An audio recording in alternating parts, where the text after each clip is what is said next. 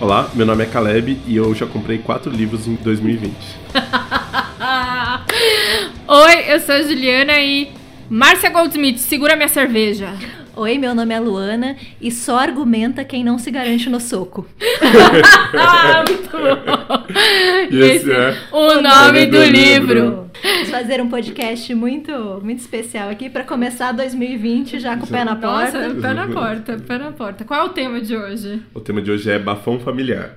É, meu, é o meu nome preferido de, de, de É, gênero. é, o- é a categoria que você. É, eu sempre falo que quando eu tiver a minha estante, agora eu tenho, eu preciso arrumar, inclusive, vai ser li- assim, livros de- sobre quadrinhos, livros de quadrinhos e bafão familiar. Vai ter toda uma sessão de bafões familiares. Mas o, o, o que, o, o que, o que que a gente. Como é que a gente classifica o bafão familiar, Juliana?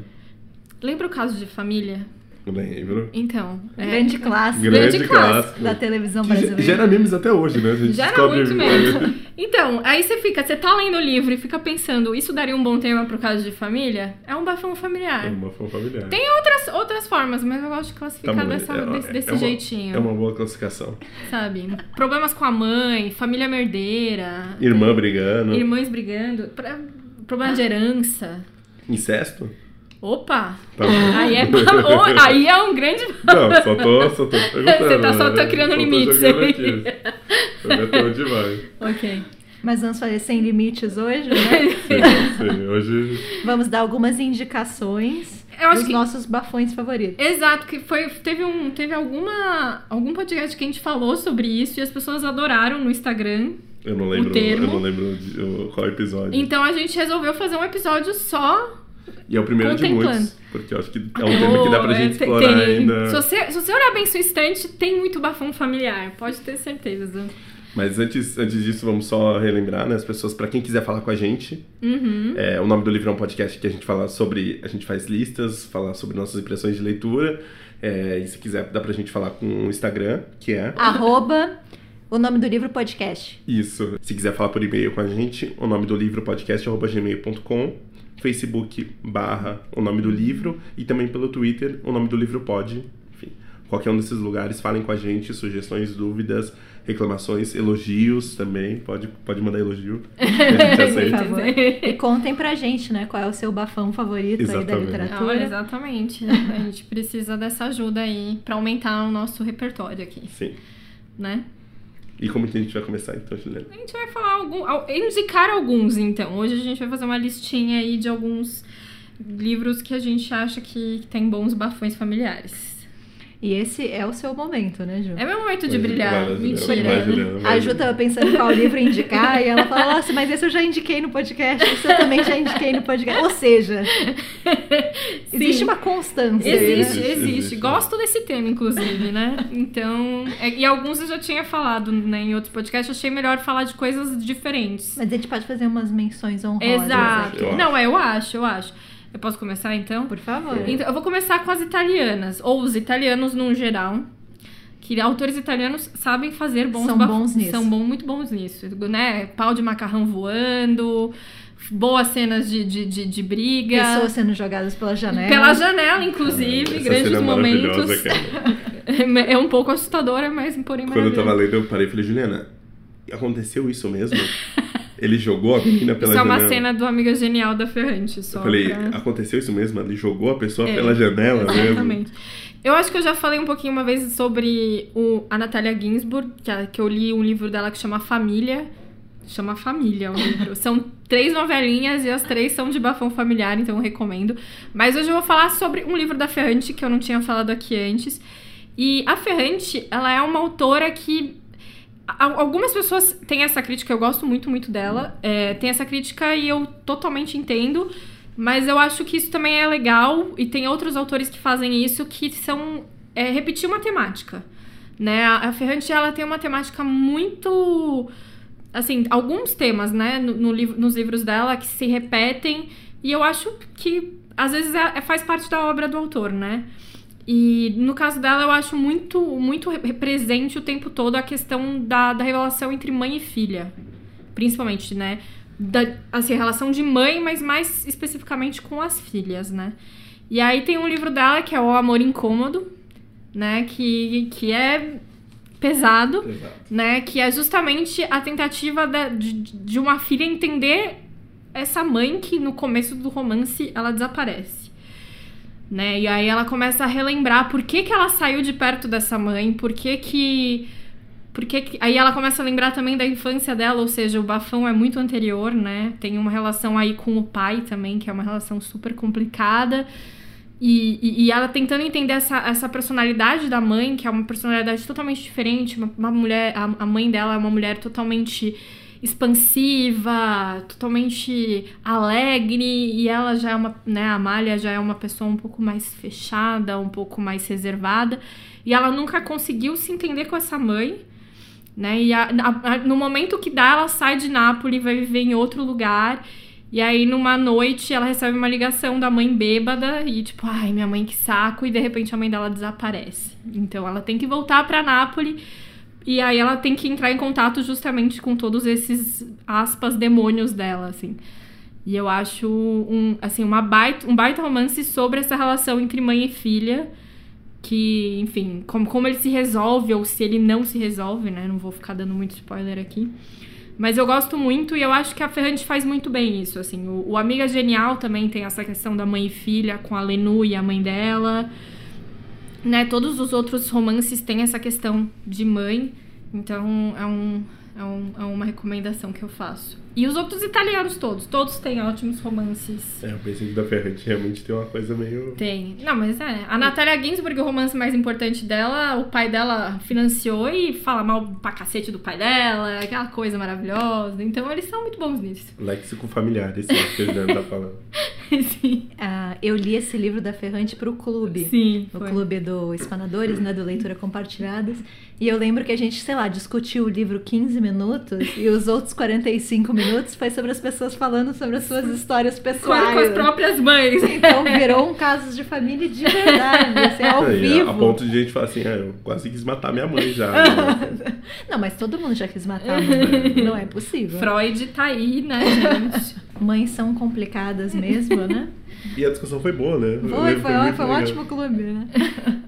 Mas fica a recomendação. Italianos no geral, Ferrante se você quiser, mãe e filha. Eu achei que você ia falar dos dias de abandono, né? Eu não li ainda os Dias de por conta do Abandono. outro, mas né? é muito bafão familiar também, uma- do, do- pelo que sei, e, e, Não, e, e ter o Laços, Isso, né? com- comparando no Laços, né? Com o Pensei até no Laços do Domenico Não, é- é- está na minha meta de 93 livros do ano. Tá ler esses dois livros. Vamos ver se dá certo. O, o Dias de Abandono é, da Ferrante saiu aqui pela Globo, né? É. E saiu Laços pela Todavia, né? Domenico Starnone, que é uma, teoricamente, né? É, uma, Muitas aspas aqui. então, é um spin-off do, do, do, do Dias de Abandono. Seria uma outra visão, né? É uma outra visão, exato. Sobre um grande bafão familiar. Bom, eu escolhi falar sobre A Caixa Preta, do Amos Oz. Ele foi publicado em 1986. E a história toda se estrutura em torno de um triângulo amoroso, que é aí um, um clássico do bafão familiar, né? É, eu acho que você tem triângulo, tem bafão. Talvez seja poliamor, né, essas É. coisas, mas eu acho que daí não dá pra... pra, pra A? Márcia Precisa- fica triste. Não Mas... precisa ter conflito, né? Pra, ter, pra Precisa, trama con- pra dar continuar, audiência, né? assim. A gente tem uma personagem feminina que é a Ilana. Ela é- foi casada com um homem chamado Gideon, né? Teve um filho com ele. Aí eles tiveram uma separação super problemática, conturbada. Né? E aí ela se se- tivesse um livro só dessa separação, seria Dava, tipo... né? E aí ela se casa com outro homem chamado Somo e ela também tem uma filha com ele. E ela passa sete anos sem falar com o Gideon. Né? A separação foi tão brutal que eles ficam anos sem se ver. Até que ela escreve uma carta pro Gideon pedindo ajuda, né? Porque o filho dos dois desapareceu O Boaz. e ela precisa, o Boaz, e ela precisa de ajuda pra pra encontrá-lo, né? Aliás, carta, esse romance todo é um romance epistolar. Epistolar. Então, todos os personagens e todas as relações entre os personagens são desenvolvidas através de cartas. E tem espaço pra muita indireta e tapa na cara, né? É, são relações Eu- eu bastante acho- destrutivas, As cartas são pesadas. jogos né? de poder, né, de manipulação. Assim, todos os personagens desse livro são detestáveis, eles são rancorosos, amargurados, gananciosos, preconceituosos, até a raiz do cabelo. E cada um com seu interesse, né? Assim, nitidamente, né? Tipo, com, com segundas intenções que não fica claro, e depois quando você entende, você fala, nossa, isso aqui tava levando para outro caminho, né? Cada e ele é um- muito mais pesado do que eu imaginava, assim, os termos que eles usam, a questão do racismo é muito forte, então, assim, é- é- são personagens realmente bastante humanos e por isso mesmo bastante detestáveis, né? E- Mas por que, que eu gosto muito desse livro? Porque eu acho que, além de ele mostrar muito essa nossa questão de humanidade, como a gente tem uma certa tendência aí a ser pessoas um pouco ruins, talvez, ele também é um retrato muito forte, né, muito contundente da sociedade israelense da época. Total. né? Porque o Amos Oz, ele faz isso. Cada personagem, ele representa um determinado segmento daquela sociedade. né? Então, por exemplo, o Gideon, que é o primeiro marido da Ilana, ele representa o que eles chamam de judeus askenazitas. Uhum. Né, que são os judeus que no contexto da fundação de Israel vêm da Europa, vêm da Sim, Alemanha, da, da Alema- da Europa Oriental. Então são pessoas brancas, intelectualizadas e com uma certa tendência a ser metida besta, né? É, Não, e tem é. essa coisa do sionismo, né? Dessa coisa de fundar esse país, essa terra prometida, né? Essa Esse coisa sonho, né? Com esses valores com esses europeus, valores europeus, né? Ele exatamente. primeiro E o momento, né? Somo, que é o outro marido, o segundo marido da, da Ilana, ele representa os judeus sefaraditas, que são os judeus que vêm de países de maioria árabe, têm a pele mais escura ou a pele negra, né? Uhum. Ele, ele, esse personagem, ele é negro, ele vem do norte da África, e que vão sofrer um racismo brutal nessa sociedade israelense, né? E, e que eles foram, religião, é, né? exato, que eles foram expulsos do assim, assim que o Estado de Israel é fundado, eles são expulsos desses outros países de maioria muçulmana, né? E voltam, e E, eles e- e aí vão pra Palestina, pra, pra Palestina, desculpa, pra Israel. Palestina, na verdade, tá, tá E sofrendo. eles são marginalizados, né? Tipo, não Totalmente. importa a profissão que eles tinham originalmente, eles vão se tornar os zeladores, os porteiros, os serventes, Motorista. motoristas, exatamente. A elite é uma elite branca. Então, esses dois personagens, eles têm um embate entre eles que é bafão familiar e é maravilhoso, mas eles também representam esses dois segmentos da sociedade de Israel que estão em conflito e que vão ter- determinar toda a política do país, assim. E o Boaz é a segunda, é a segunda geração. É outra, né? É a Ele tá geração. longe disso, né? Tá em busca de uma outra, uma outra ideia de país até, né? É que e ele- o boss começa, ele passa por essa transformação, então acho Não, o que que, é a segunda geração? Explica melhor o que, que é a segunda geração. O Boaz é isso, ele, ele nasce já em Israel. Ele não nesse passa por estado nenhuma dessas já, transformações, já, né? já, Já formado. já formado, né? Ainda a questão da cultura do kibbutz, mas as, as, as cidades já sendo formadas. Então é uma, é uma geração que já tem meio que tudo pronto, né? Então Uhum. é uma geração que não vê muita importância numa luta política. Eles são um pouco mais. E aí é uma grande decepção para essa primeira geração, né? Que é o pai, o Gideon. Mas. Mas é, mas, é, mas é curioso, porque na verdade o Gideon também já saiu, né? Não, justamente, mas ele viu que ele. Não, não, sim, Perdeu, sim. entre Não, sim, é exatamente isso, né? Tipo, porque ele veio de fora, né? Ele já tá morando nos Estados Unidos, se não me engano, na Inglaterra, Nos no, no livro. Ele tá morando nos Já, Estados já tem um, um cargo, né? Já, tipo, de Professor. professor, né? de Rico, tudo mais né? rico. Rico. É, Essa eu- elite intelectual do É, país. e eu, e eu né? acho que o Boaz, nesse sentido, Ju, ele é uma geração que quer, ele quer seguir em frente.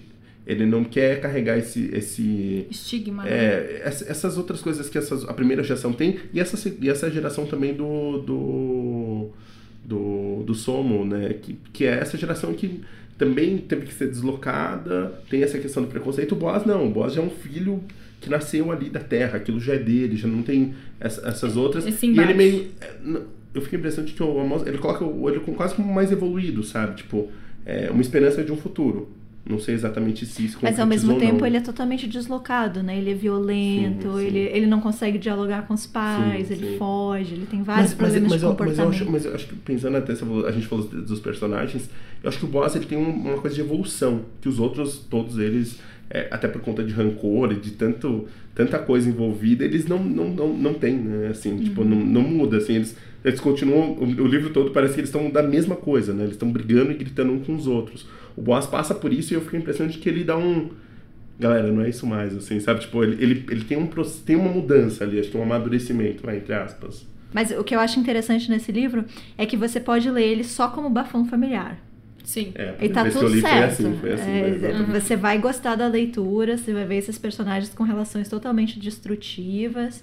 Mas aí, quando você começa a pesquisar um pouquinho sobre Israel e entender o Não, contexto A histórico, cabeça muda É, muito. muda, muda e você, muito. você meio que desce um, um degrau, assim, você consegue enxergar a história de outro nível. Então, eu gosto muito desses livros que funcionam em muitas camadas. Qualquer delas vai ser proveitosa, sabe? Já vai ser legal.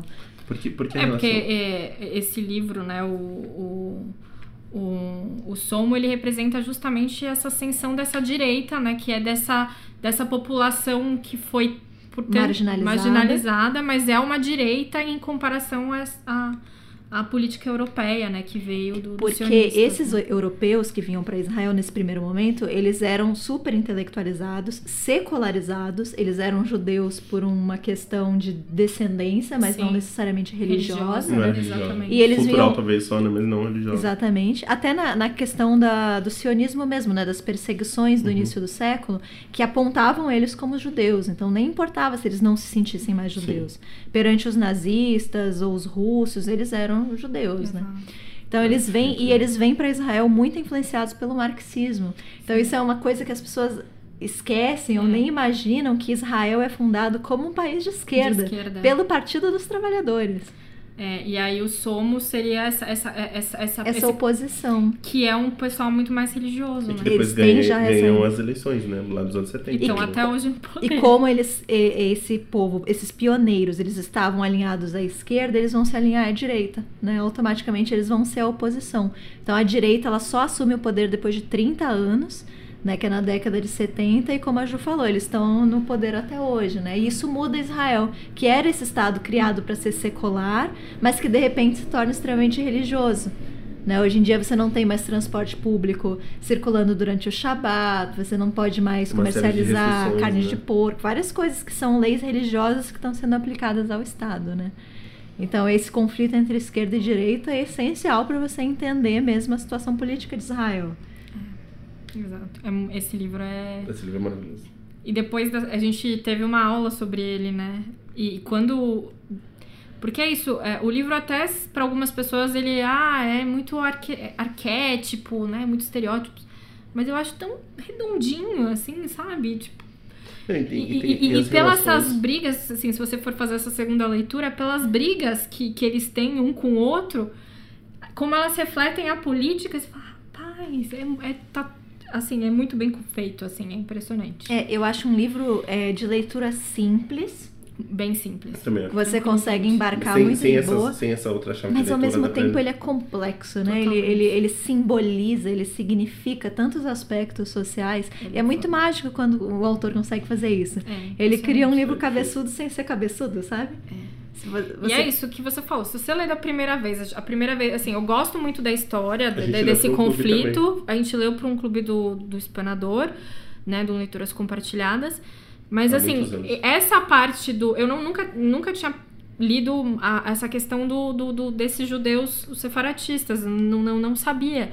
Então, para mim, foi muito mais importante essa questão do sionismo e de- desse Boaz, assim, né? Esse, esse cara meio cabeça, uma cabeça totalmente diferente, mas muito mais a relação familiar ali, assim. E, e você lê, e é um baita livro, já só nisso, assim, né? Ele é tranquilo. É que você tem aquelas relações meio passiva-agressivas, sabe? Nas Não, e- e, tem, e tem uma questão da, da, da, Ilana, da Ilana com, com, com o Gideon que é uma coisa ainda mal resolvida, né? Total. E assim, e como ela entende, é, não julga, mas é, ela vê o, o, o Samu como um, um homem bom, que acolhe ela, mas que o Gideon tem essa outra coisa, né? Tem essa É. aura. Além do dinheiro, né?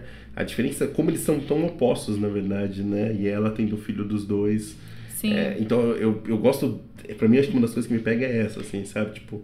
é, e tem uma coisa meio das cartas, né? Do romance epistolar, mas é, eu parto da ideia de que as cartas, quando você escreve carta nesse sentido que tá dentro do livro, é, tem um tipo de reflexão ainda maior. Então, ou seja, é para atingir mesmo, assim, sabe? Tipo, lê, você lê, relê aquilo, e você pensa como você vai escrever, e quando você escreve, sai aquela coisa meio totalmente, tipo, meu, agressivo mesmo, Exato, assim, né? porrada, sabe? né? Tipo, e no livro tem isso, assim, pelo menos eu sinto isso de, tipo, cara, você tá pegando a ferida ali tá colocando o dedo nela até onde o máximo possível, assim, sabe? E eu, eu fiquei impressionado que o livro é, to, é o tempo todo nisso, né? Sei lá, com as interrupções do, do advogado, né? Do, do, do Gideon, que meio que faz o... Ele é, é, tem também conciliar e dinheiro aqui e ali, mas Sim. enfim, não... Pra mim, o que mais me pegou foi a questão do racismo. Porque tem negros em Israel, desculpa, eu nunca tinha pensado nisso. É. Eu nunca tinha parado pra pensar o que acontece quando com, com esses argelinos, com, esses, com, esses, com essas pessoas de origem africana que vão pra Israel. Egípcios, né? Egípcios, exatamente. Como que eles são colocados, como que papel que eles vão ocupar nessa sociedade que é es- essencialmente europeia, né? Um país naquele região, na região do Oriente Médio e tal, mas fundada por E aí, é- europeus. aí vem de novo a mentalidade colonialista, né? Total. Não, e assim, você vê ela, a Ilana casa com um branco intelectual e depois com um somo, que é um negro africano. Então, até que ponto ela não vê ele como inferior, até por essa questão racial, né? Sim. E o próprio Gideon, o tempo todo, tem essa questão de você realmente me trocou por um negro, você tava desesperada, hein, amiga? Sabe? É, é muito forte, Sim. assim, é totalmente perturbador e me fez ver aquela, toda aquela relação ali de Israel de uma outra forma, sabe? Com, com um outro olhar. Sim. Então, é bem forte, assim, tem umas partes muito pesadas. Ótimo O livro. livro é ótimo. E saiu pela aqui pela Companhia das Letras.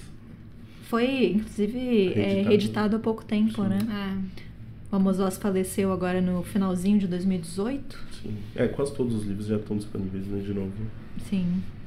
Agora talvez a gente vai falar do mais bafão dos bafões, Caleb. Não sei. Acho que não tanto. Não sei. É, eu vou indicar um livro aqui que é um, um livro de um escritor que eu gosto muito, que eu já li bastante, que é o Ian McEwan. É, vou indicar o primeiro livro dele, que chama O Jardim de Cimento, que foi publicado em 77, 78. É, tem aqui pela Companhia das Letras, como as outras obras dele. Esse daí tem na de bolso, né? Uhum. E esse livro é um livro complicado. No começo da carreira dele, o Ian McEwan era chamado de. Ele tinha um apelido meio tipo de Ian Macabro, porque as histórias dele eram todas histórias meio estranhas, meio esquisitas. Esse daqui flerta muito com o gótico britânico, assim, sabe? Tem uma coisa meio. Eu não sei explicar, assim, acho que tem uma mudança na carreira do, do McEwan. Ele, ele não, não deixa de ser o, o, o macabro, mas eu fico com a impressão de que aqui ele tá no Ele ápice. fica mais paz e amor. Não hoje em tanto, dia. não, não tanto, não tanto. Ele não, não tem paz e amor, assim. Mas nesse daqui é um livro curto, 120, cento e poucas páginas, conta a história de uma família. É, o pai morre misteriosamente, a gente não sabe muito bem. O pai é um personagem meio duro, é, meio bruto, na verdade. A gente não entende o que aconteceu exatamente, mas o pai morre meio de forma misteriosa. É, e aí são quatro irmãos. A mais velha é contada pelo menino de pelo garoto que tem 15 anos. Tem uma irmã mais velha e dois irmãos mais, mais crianças. É, a mãe começa a ficar muito doente. Eles têm meio que uma estrutura familiar normal, de classe média baixa, bem baixa. É, e a mãe começa a ficar doente e misteriosamente morre também. Não misteriosamente, a mãe realmente fica doente e morre. É, e aí fica a dúvida o que fazer. Eles não têm parentes próximos e se eles se- não teoricamente é, eles ainda ganham benefício, né?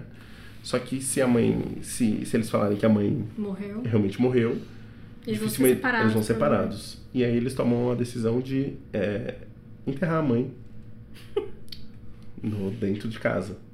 No- acho que no porão, não sei se no porão ou no jardim, né? Jardim de cimento até a questão aqui. E eles começam a viver como se fosse uma. tentar viver como se fosse. como se tivesse tudo normal. A mãe estava doente, já estava meio enferma. é, e, e aí a parte bizarra é que eles quase começam a funcionar como uma família. A menina assume meio o papel da mãe. Esse menino que conta, eles continuam indo pra escola e continuam tentando viver a vida normalmente. Só que daí que fica esquisito, né? Porque, enfim. É estranho, assim, é um livro. É um Caleb livro, tá cheio de dedos. é um livro, é um livro polêmico, assim, é um livro. Eu tenho uma amiga, uma grande amiga que é a Fernanda, e eu sempre indico livros pra ela, enfim, a gente se conhece faz mais de 10 anos, acho que quase 15 anos. E é, quando eu indiquei esse pra ela, ela me entregou e falou assim: Olha, eu só não paro de falar com você porque eu gosto muito de você, porque esse livro aqui não, não tá certo, não. Eu, desde então a gente nunca mais falou nesse livro. Eu tenho dificuldade de indicar ele para as pessoas porque é isso. Em algum momento é, é muito natural como as coisas vão acontecendo até o momento que a menina coloca, ela começa a namorar um cara e coloca esse cara meio que dentro da casa, enfim, e aí vai bagunçar toda a estrutura familiar que, que tava ali meio que montada. Cara, é um livro tenso, assim, é um livro meio polêmico, assim, porque é isso, assim, é, não tem nada, apesar de parecer, normal, assim, eles tentam uma normalidade que é muito esquisito, assim, sabe, tipo, você imagine, é isso, assim, você, você enterrar sua mãe, sabe, tipo, é, você não sabe exatamente o que aconteceu com o pai, você começar a viver como pai e mãe com duas, duas crianças, sendo que são irmãos, é, enfim. Fica aí a recomendação ou não. Você decide. Se, se, tiver estômago, assim, porque é isso, assim, o McEwan tem, ele continua depois nos outros livros, tem um livro que é A Criança no Tempo, que a criança é, que eles, enfim, uma criança que se perde e muda a vida de um casal. Tem alguns outros contos, tem umas outras coisas, mas reparação, Pro, eu ia falar, é, fala reparação, reparação é uma puta bafão, né? Assim, o reparação tem essa questão de, da dinâmica familiar, desse outro personagem é, que é o filho do mordomo, que é tratado como filho, mas não pode namorar a menina mesmo. Acho que o Will McKeown se especializou nisso. O meu favorito de longe é o Reparação. É, eu li o Reparação, o Reparação foi muito importante para mim. E aí eu comecei a ler outras coisas dele. Só que nada se comparava ao Reparação, assim. Nada se comparou, nada. assim, remotamente, assim, sabe? Reparação é outro nível. Para mim, Reparação tem o melhor final de todos os livros que é, eu já li na minha é, vida. Eu também. Assim. Eu lembro da sensação de estar é, lendo é e estarrecedora, é, é, assim, é. é, o melhor final. É. Eu, eu ia até dizer pra gente um dia fazer um, um podcast sobre melhores finais, mas não dá, não né? Dá, não dá. Contém muito spoiler. Não dá pra fazer não dá, assim. Não, não dá ser... Porque assim, o lance é, tipo, sei lá, eu, eu entrei numa obsessão com o Maquillon, assim. Eu li, tipo, sei lá, muitos livros dele.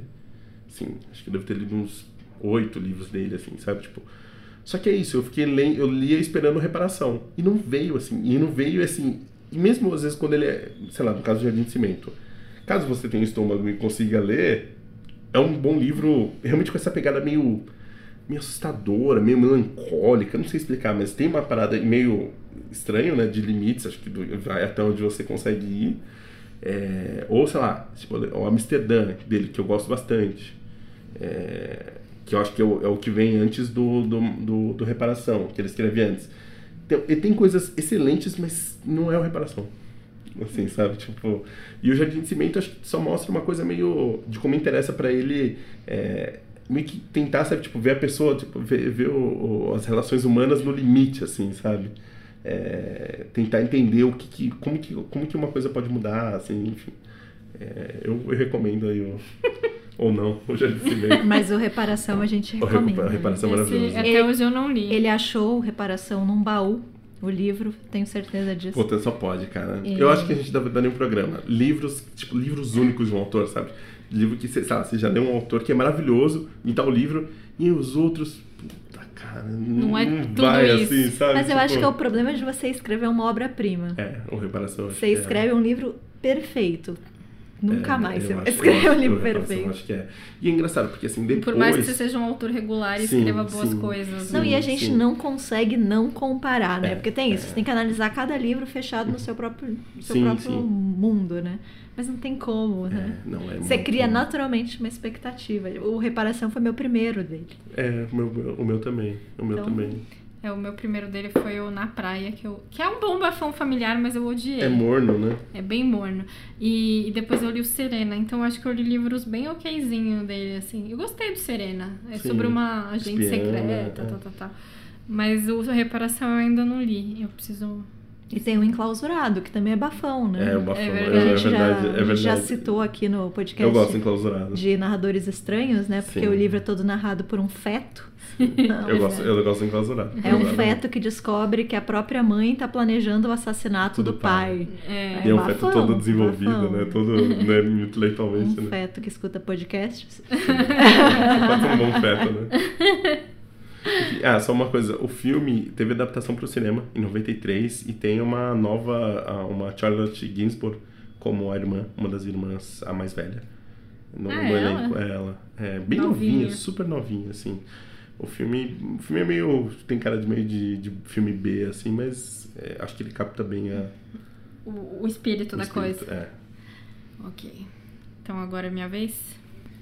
Eu fiquei pensando, assim, de, de qual outro que eu indicar, é, porque alguns eu já falei bastante aqui no, no podcast. Mas aí, por conta da Luana falar um nome de um livro que eu achei que, que ela ia falar, é, que, que chama O Amante também, é, eu lembrei de O Amante, da Marguerite Duras, que é um dos meus livros preferidos, assim, na vida, né? É, que Assim, o ponto principal nem é o bafão familiar, mas é um, o bafão familiar é um negócio tão importante no livro, assim, sabe? E, e foi uma coisa que me marcou muito. Porque o, o livro ficou famoso porque é, ele é um livro que já foi escrito mais pro final da vida da Marguerite Duras, né? Ela, ela morre já com seus 80, 90 anos. É, e ela é uma, uma, uma escritora francesa. E só que o começo da vida dela, ali na com 10 anos mais ou menos, ela vai com a mãe e os dois irmãos, né? O pai já já tá morto. Ela vai para Indochina, né? O que seria hoje em dia o Vietnã. É, a mãe dela vai compra umas terras, meio que na enganação, dá tudo errado, a fazenda vivia alagada eles não sabiam muito bem o que plantar lá, enfim. Então é uma família que tinha dinheiro, mas que se vê nesse lugar totalmente, né, esquecido e tal. E que era uma colônia, né, da, da França. E aí ela vai para lá e aí ela tá, ela estuda na capital, na capital. É, e aí com seus 14 anos ela conhece esse esse homem, né? Esse homem que vai ser o amante dela, o primeiro amante dela. Tem toda a questão da pedofilia, né? Que, enfim, depois a gente pode até problematizar, mas enfim, ela tem um caso amoroso com esse cara tudo mais. E aí é falando da a experiência dela com, com, com, com esse cara, a vivência que ela teve com ele, que era. Porque também tem isso, né? Ela era a colonizadora e o cara era. É, por mais que ele fosse muito rico, tinha uma questão social aí. Então, por mais que ela fosse super novinha, o cara já fosse, se ela tivesse seus 20 e poucos anos e já fosse. Tivesse. Ele era. Enfim, ele trabalhava pro pai, mas ele já tinha um cargo alto ali. Era uma relação desigual, assim, era um negócio bem desigual. E aí, mas o que me marcou muito durante a leitura foi a questão da relação dela com a mãe e os dois irmãos. Um dos irmãos, a gente não sabe muito bem o que, que, que ele tem, talvez ele se... Mas ela sempre fala que ele era mais frágil, que ele era mais delicado, mas enfim, mais, mais na dele, assim. Ela sempre tentou proteger esse irmão. E o outro era um aloprado na vida. E, e aí a relação. E a, a mãe protegia muito esse filho, que era esse aloprado. Os irmãos acho que nem tem nome, se não me engano, isso eu já não me lembro.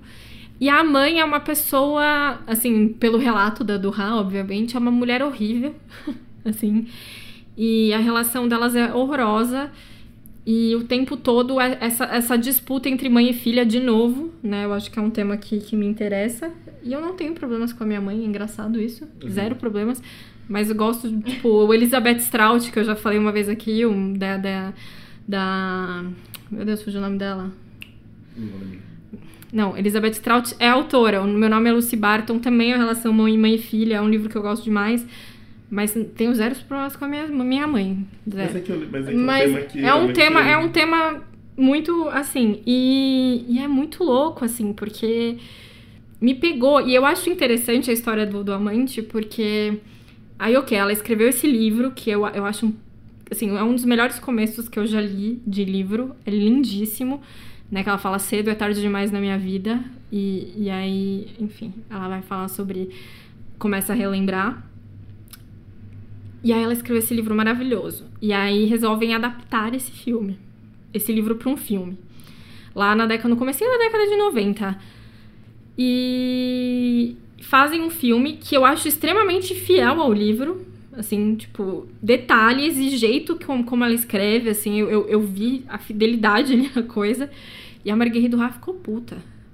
Porque ela já foi roteirista, ela fez Hiroshima Mon Amour, ela tem vários roteiros, né? E ela dirigiu também. E ela odiou o filme. Ela falou, ah, é muito literal. O que, ela fez? Ela escreveu O Amante da China do Norte, que é pensando como seria o filme se ela fosse diretora. Então é um livro que reconta a história e também é um livro excelente Mas que aí ela, algum momento vai, ah, a cena seria assim, sabe? Tem uns, uns parênteses dela contando como seria.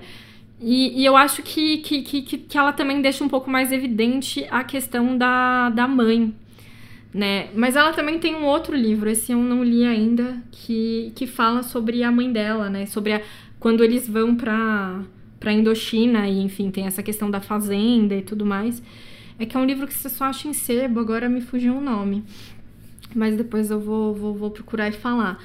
Mas, enfim, é um livro maravilhoso. E, e essa questão dos irmãos e, e da mãe, assim, eu acho muito forte. E tem um, uma cena, né, que a mãe, enfim, a família vai pra capital pra, pra jantar com esse amante.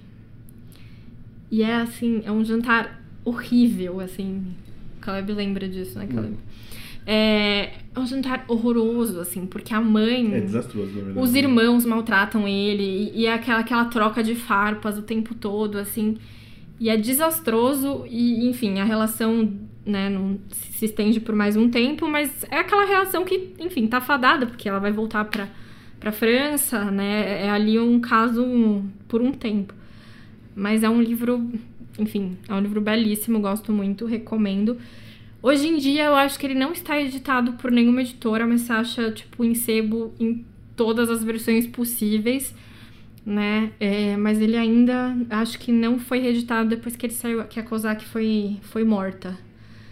Não Eu sei, acho que sei não. Esse ainda não. É. Os outros das mulheres modernistas estão saindo pelo SESI, algumas coisas pela companhia, mas a do Ra ainda não, não, tem, não tem editora por enquanto. Não sei o que aconteceu. Que é uma pena. O que é uma pena, uma grande autora. O segundo livro que eu escolhi se chama Pretérito Imperfeito, do Bernardo Kucinski. Ele saiu em 2017. Nossa, sim. Eu acho que é o último livro dele, Acho que sim. publicado, né? Um autor que eu gosto muito, né? Que é o autor do K, que a gente até já, já, É um baita livro. já falou aqui, que fala sobre a ditadura, né? No episódio sobre a ditadura, né? Exatamente. Nosso episódio sobre ditadura, literatura e ditadura. Esse livro do Pretérito Imperfeito, ele fala sobre uma relação entre pai e filho. Então, o livro começa com o pai escrevendo uma carta para esse filho e rompendo relações com esse filho. Só uma coisa. Eu comecei a ler esse livro, eu li só essa carta e já fiquei destroçada. A carta, ela já, Te acaba. já te acaba ali, exatamente. As primeiras Eu páginas parei já são suficientes para te deixar no chão, né?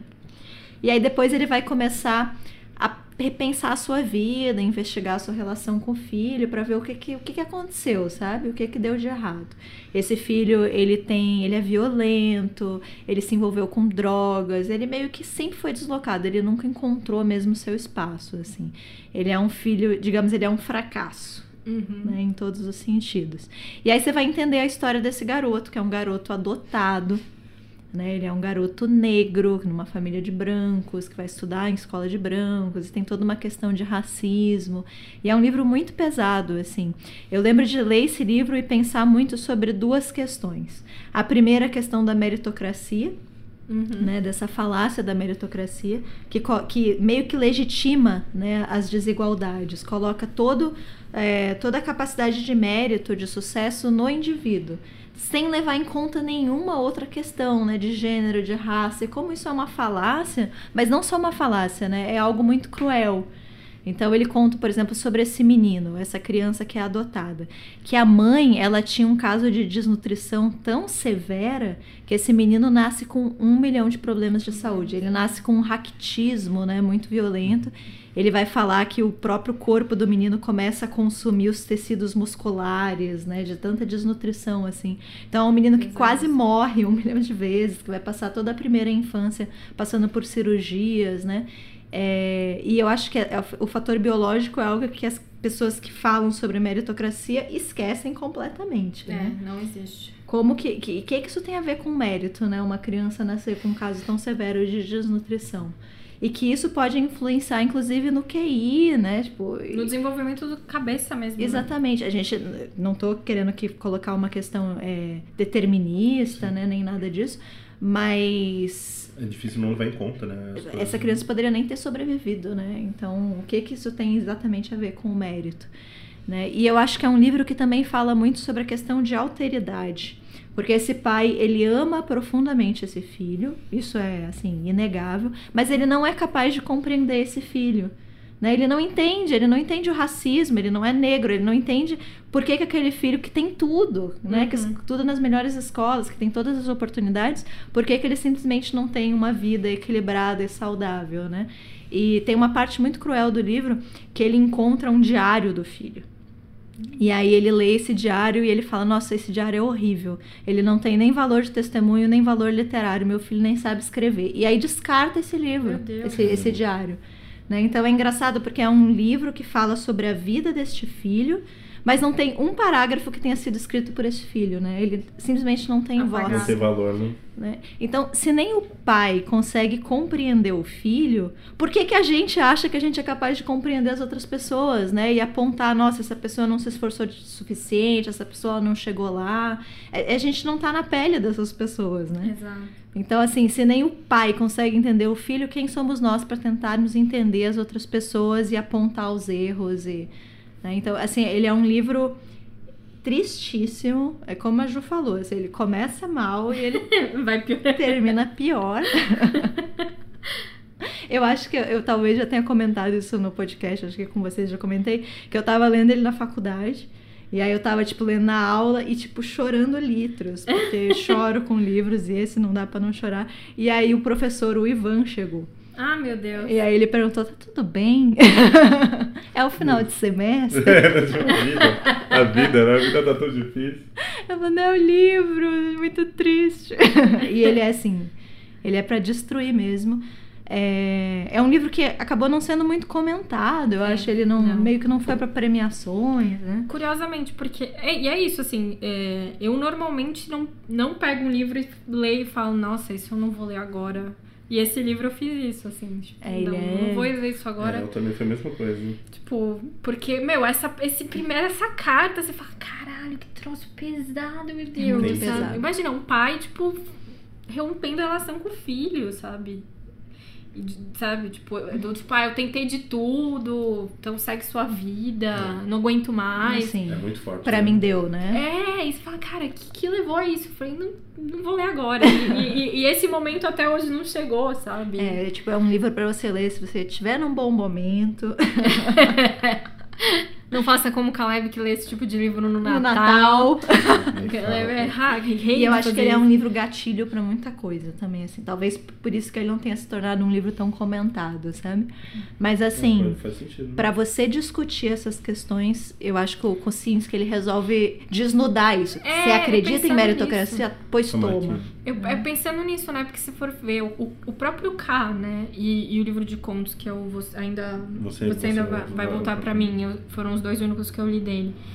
É, eles são muito. Eles são. Ele é seco, né? Ele não, não, não faz me- meias palavras, né? Então, por mais. Tá falando ali no, no K. O pai em busca dessa filha e tal, mas é, é seco, é. Os livros dele são muito curtos. Eu- o Pretérito Perfeito, eu não lembro, eu tô Ele é falando. curtinho. tô falando chutando aqui, mas acho que ele deve ter tipo umas 120 páginas. Por aí. Sim. Ele é muito curto, assim. Não- é- Menos de 150 fácil. Ele não te prepara, ele só joga as informações e você que lide com elas, assim. Mas eu acho Mas que. é, ele- é, é o jornalista, né? Agora vê o, vê o corporativismo, né? é isso, é, é, é direto ao ponto, é ali, ó, pau! Certeiro, é, né? Certeiro, vou, vou acabar É. com a tua vida. O Kucinski, que era jornalista, chegou a receber prêmios, né, pelos livros de Sim, não ficção sim. dele. E ele começa a escrever ficção tardiamente, É, né? Acho. agora, sim, Ele tinha uns 70, 70 anos. É, anos, exatamente. 60, O K já é por aí, né? E é isso, assim, é um livro é, muito difícil, assim, de não em questão a linguagem, nada disso, mas difícil de você lidar com o que está escrito ali.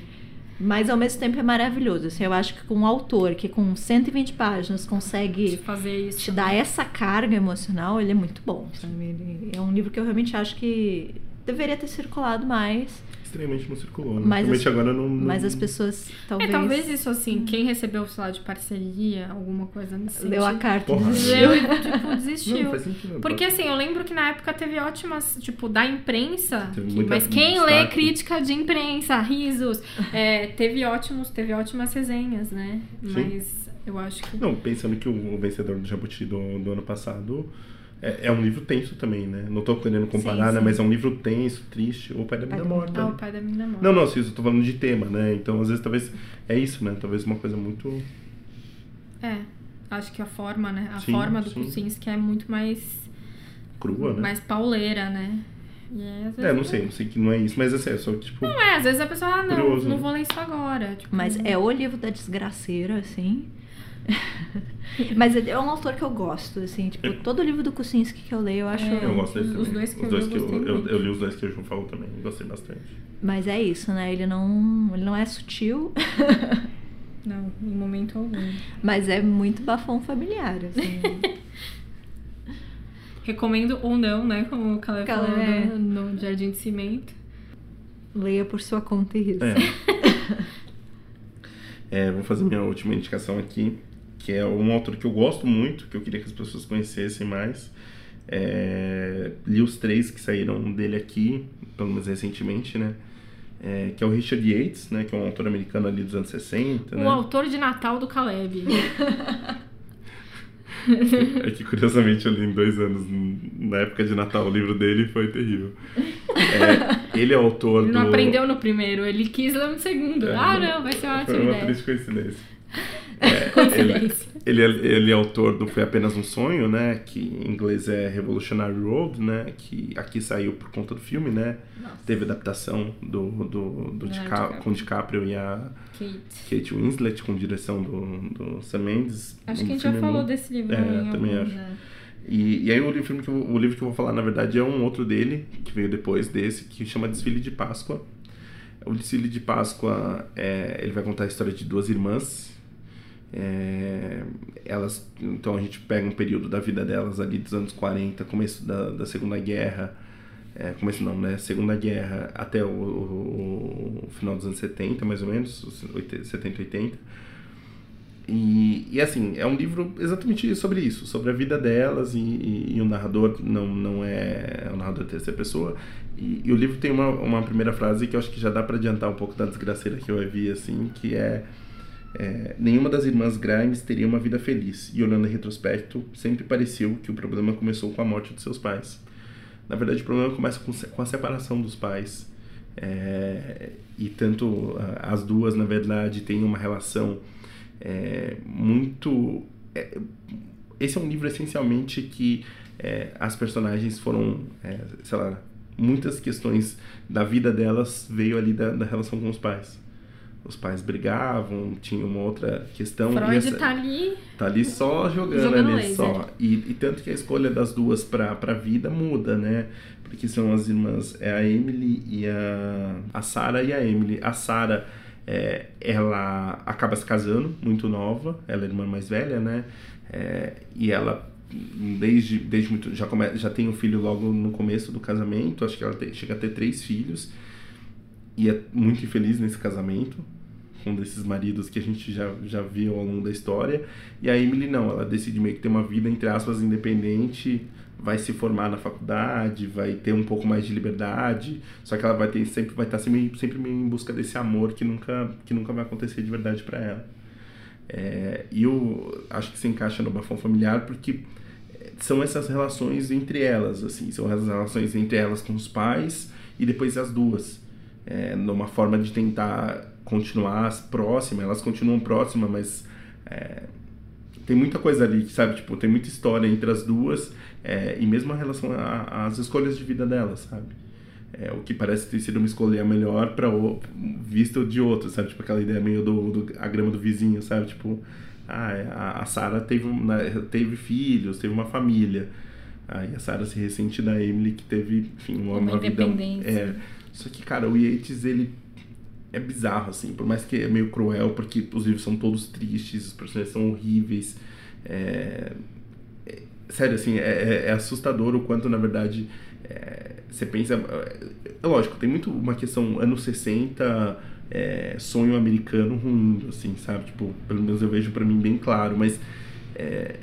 ele tem uma compaixão por elas, assim, sabe? Pelos personagens, que é bonito, assim, sabe? Tipo, é um livro que, apesar de triste, realmente triste, é um livro que você olha e você fala, putz, você se importa com esses personagens, sabe? Aí entra a construção é, do, do autor, que, enfim, é, acho que é por isso que eu gosto dele, assim. Eu li esse, achei, eu me acabei de, de tristeza, mas ao mesmo tempo eu, eu fiquei eu queria eu queria que desse certo para elas assim sabe mesmo com essa primeira fase falando não, não vai dar certo você sabe tipo ó o livro ele começa te avisando falando assim pensando em retrospecto realmente não ia dar certo para elas e você fala porra bicho assim é, é eu enfim eu fica a recomendação aqui é, do, do Richard Yates, né? Os livros foram publicados pela Faguara, não sei nem se estão disponíveis, mas acho que dá para encontrar por aí. É, e ele escreveu pouco, ele escreveu sete romances. É, na época ele foi até redator, escrevia uns roteiros, uns, uns, uns discursos pro Kennedy, umas coisas assim. Ah, é, fez coisas de cinema, enfim, teve uma, uma, uma vida, mas não, não, não, estourou, né? Talvez Nossa, então ele casos... também ele é, ele é cria dessa, dessa, desse sonho americano que ruiu é, com a morte é total, do Kennedy. Total, total. Olha só. Eu, pelo, pelo menos essa é a minha impressão, né? E eu, eu gosto bastante, assim, acho é um, é um, é um, autor que é, trata os personagens com muita compaixão. Tá. Não leia no Natal, leia na Páscoa? Dá pra ler agora, dá pra ler agora, dá pra ler agora. sabe? Tá num momento um pouco mais de otimismo, achando que o ano de 2020 vai ser bom, acho que dá pra, pra ler. Não, não, só não lê no, no Natal, tá bom. Então é isso? É isso. Boas indicações, hein? É, mas a gente poderia mudar o nome do episódio pra Livros Tristes. Livros Tristes, né? De novo, Todos né? Eles, a gente né? sempre livros tristes. Isso, isso mostra um pouco de nós. Sim. Né? Gostamos. Pessoas mortas por dentro. livro bom é livro triste, gente. Já, falo, já falamos isso aqui. Livro bom é livro triste. Então vamos para os nossos quadros fixos agora. Vamos Recomendações do começo do ano. Vamos. Isso aí, vamos lá. Começando com bom ou com ruim? Ah, eu só tenho bom, não tenho ruim, não. Então vamos com bom. mesmo. Não, é porque senão no ruim a gente vai voltar a não, falar do, no, de política. É, no, no... tá bom. Então vamos A gente pra... podia fazer um bom e um médio. tipo, ué, gostei, mas não foi assim, né? É, não, não é pra virar a página, dá uma viradinha. Exatamente. então, então vamos pro quadro. Mais, Mais uma, uma página. página. Quem começa? Eu começo. Vai, cara. Eu indiquei há muito, muito, muitos tempos atrás aqui o, o, uma música. E agora, eu, no, no, ano, no final do ano, saiu o disco do Emicida, que é o Amarelo. E eu ouvi, eu tô ouvindo meio o disco, tipo, em looping, assim. Eu tô meio viciado, achei demais o disco. É, tem particip várias participações especiais, Zeca Pagodinho, a Pablo, enfim, uns outros. Mas o disco é muito bom. E ele é solar, é a vontade de, tipo, eu ouvi esses dias alto, num dia de sol, assim, sabe? Tipo, de colocar disco que você quer colocar para tocar na rua, assim, sabe? Tipo, para as pessoas, assim, eu, eu, fiquei bem emocionado ouvindo. E, e aí eu ouvi também o, o, um podcast, que é um, um milkshake chamado Wanda, que eu gosto muito, recomendo demais, assim. É, e o MC da participou e falou do disco. É, a, tem, tem uma das, das, participantes, né? Tem o Felipe, tem o. Agora me fugiu o nome dos meninos. A, Ma, a Maria Santelena é a esposa do Emicida. Né? Então foi engraçado até meio os dois, tipo, ele ficava meio fazendo piadinha assim e tudo mais, mas falou do disco todo, música a música, sabe? Tipo, e ver ele falando foi legal, assim. É muito curioso como ele tem. É, noção do quanto ele é importante na música dentro desse cenário do rap e, e, e para outras pessoas. E, eu gostei demais, assim, várias coisas que ele falou e tá no disco ficou ecoando na minha cabeça, então eu recomendo aí. Os dois, o, o, o CD e depois se ouvir o CD, vai ouvir o podcast do Wanda, que é demais. É, eu vou indicar um quadrinho, que foi um dos primeiros livros que eu li esse ano. É, já é uma quadrinista que eu gostava muito, é, só que, enfim, ela fazia só independente, então era um pouquinho difícil de achar, mas agora saiu uma edição completa com, com tudo, é, pela, por uma editora nova que chama Bast. É, mas eu acredito que agora vai ser mais fácil de achar, que é o Navio Dragão, da Rebeca Prado. A Rebeca Prado, ela, nesse quadrinho que durou muito tempo, né? Ela produziu por muito tempo. É... Na verdade, não. É que na verdade ela tava fazendo outras coisas, mas a Leaf tava sempre ali. Que que é... Quem é a Leaf? Leaf é uma viking, uma garotinha viking, que tem um cachorro chamado Carne. E já aí eu já sou apaixonada. O Carne é muito legal. O Carne é maravilhoso, ele é apaixonado por uma ovelha. É incrível. Tadinho. Enfim, e aí são tirinhas dessa, dessa menina, né? Dessa viking, que ela é totalmente cruel e é muito esperta, sabe? Irônica. E, assim, foi um, um, um, quadrinho maravilhoso, assim, tem todas as tirinhas, né? Esse livro reúne, então, todas as tirinhas da, da Leaf. E é muito, muito legal, assim, sabe? Tipo, eu me diverti horrores lendo. E finalmente Se ver tudo junto. Me identifiquei horrores, porque eu sou a Leaf. Acho que todo mundo é um pouco. ali. Todo mundo é um pouco Leaf. E assim, porque é isso, ela é aquela. Aquelas piadas rápidas, assim, mas é, é sério, eu gostei demais, então eu recomendo. O, e, a- e a- e ela é muito legal, né? A Rebeca, todo, toda a Comic Con A Experience, vai lá- a gente vai comprar uma coisa com ela. Tipo, o que, que ela trouxe esse ano, né? Ela faz muita coisa independente, muito zine. E procurem ela, assim, dá pra fazer ela é uma umas encomendas e umas simpatia. coisas é, ela é demais. né? e, e ela desenha, o traço dela eu gosto muito também.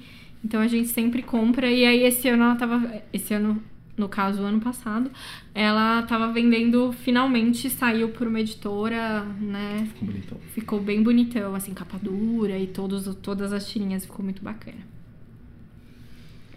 Eu vou indicar uma série. Eu tô no momento Amazon Prime. tô assistindo várias séries da Amazon. E eu tava pensando assim, qual que eu vou indicar? Porque eu tô tão apaixonada por tantas séries da plataforma. Mas eu resolvi indicar uma série que eu não ia assistir e acabei assistindo porque eu comecei a ver ela em listas de melhores séries de muita gente. Assisti e acabei me surpreendendo muito, que é a série The Boys, que é uma série de super-herói. E eu pensei, não vou assistir isso, porque estou um pouco cansada de série de super-herói, né? Já deu, né? E aí é isso, né? O velho mote de de repente começam a, a nascer crianças com superpoderes e tal.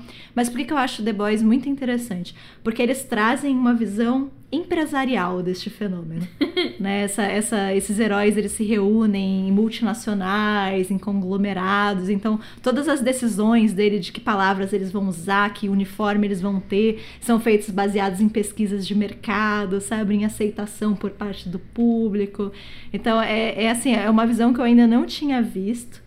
É uma visão muito, muito capitalista, assim, da, da questão dos super-heróis. E aí eles começam a abordar uns temas mó sérios, assim. E tem uma menina que o sonho dela, Starlight é o nome dela, o sonho dela é participar dessa equipe de super-heróis, que é a maior empresa do gênero, né? E aí ela participa de um processo seletivo, entra, e aí na prime no primeiro dia ela sofre um caso seríssimo de assédio, assim. Então, assim, os super-heróis eles são escrotos, porque no fim eles só são seres humanos com superpoderes. A gente volta pro mesmo problema. Então né? é isso, né? Na verdade, você era um cara escroto, agora você é tipo um super escroto. Tem uma cena do avião, que é uma das cenas mais perturbadoras que eu já vi na minha vida. E é isso, eu acho que é uma série que ela trata de assuntos muito sérios, mas com essa temática do super-herói, assim. Sim. E pra mim foi uma visão diferente de um tema que já tá bem batido, assim, na minha concepção. Então, eu meio assisti né, mesmo, muito, né? assim. E eu gostei bastante, assim, é uma série, tem poucos episódios, acho que são oito episódios, Oito talvez. Só tem a primeira temporada, né? Mas fica a recomendação, assim, vale muito a pena. É, eu, eu lembro que eu tentei ler o quadrinho há muitos anos atrás, na época que eu tava indo lá na livraria, Mark Miller? Gatienes. Ah. Então tem uma coisa meio. E cara, era muito agressivo. Assim, É. o quadrinho já era assim, eu não consegui terminar porque eu falei, opa, peraí, daqui a pouco eu vou ler isso e passou. Os quadrinhos aqui são publicados pela Devir e o Gatienes tem essa coisa meio totalmente cínica e, e porrada mesmo, assim. Era- É, Dizem que os quadrinhos são mais pesados ainda. E, Eu cara, conversei, eu fiquei- conversei eu- com amigos que já Eu leram. fiquei assim, no primeiro eu lembro que eu li, sei lá, eu era mais novo e tudo mais, assim, eu fiquei meio. Cara, eu parei assim, eu falei, ô louco, bicho, isso aqui tá, tá pesado, assim, mas eu quero, quero ver se eu leio. Eu acho que essa coisa de você tratar os heróis de forma mais séria no mundo. Eu acho que isso já. meio Já que já é uma feito, tendência, sim, já sim, foi sim. feita, né? Mas eu realmente acho que ele faz de uma maneira Uma diferente, assim. diferente, né?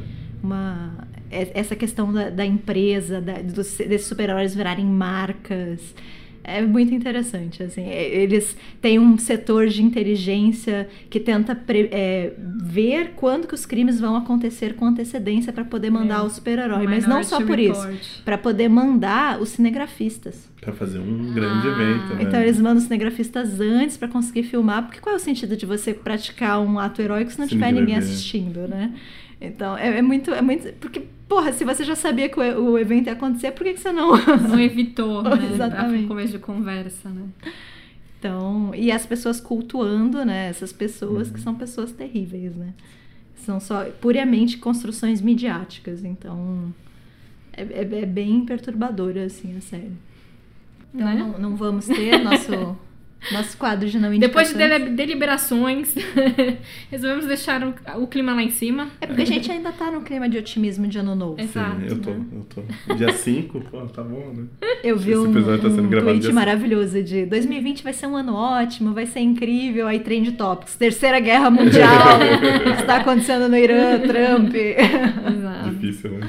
Trump, inclusive, que declarou guerra com um- uma imagem da bandeira com baixa qualidade. Você viu isso? Não muito vi. Maravilhoso. Ele pôs um JPEG, assim, que, tipo, tá tudo desconfigurado, assim. Ele pôs a bandeira dos Estados Unidos, assim, Não no consigo, tweet. não consigo deixar de pensar que realmente é. Você fala, É uma é, questão é estética também?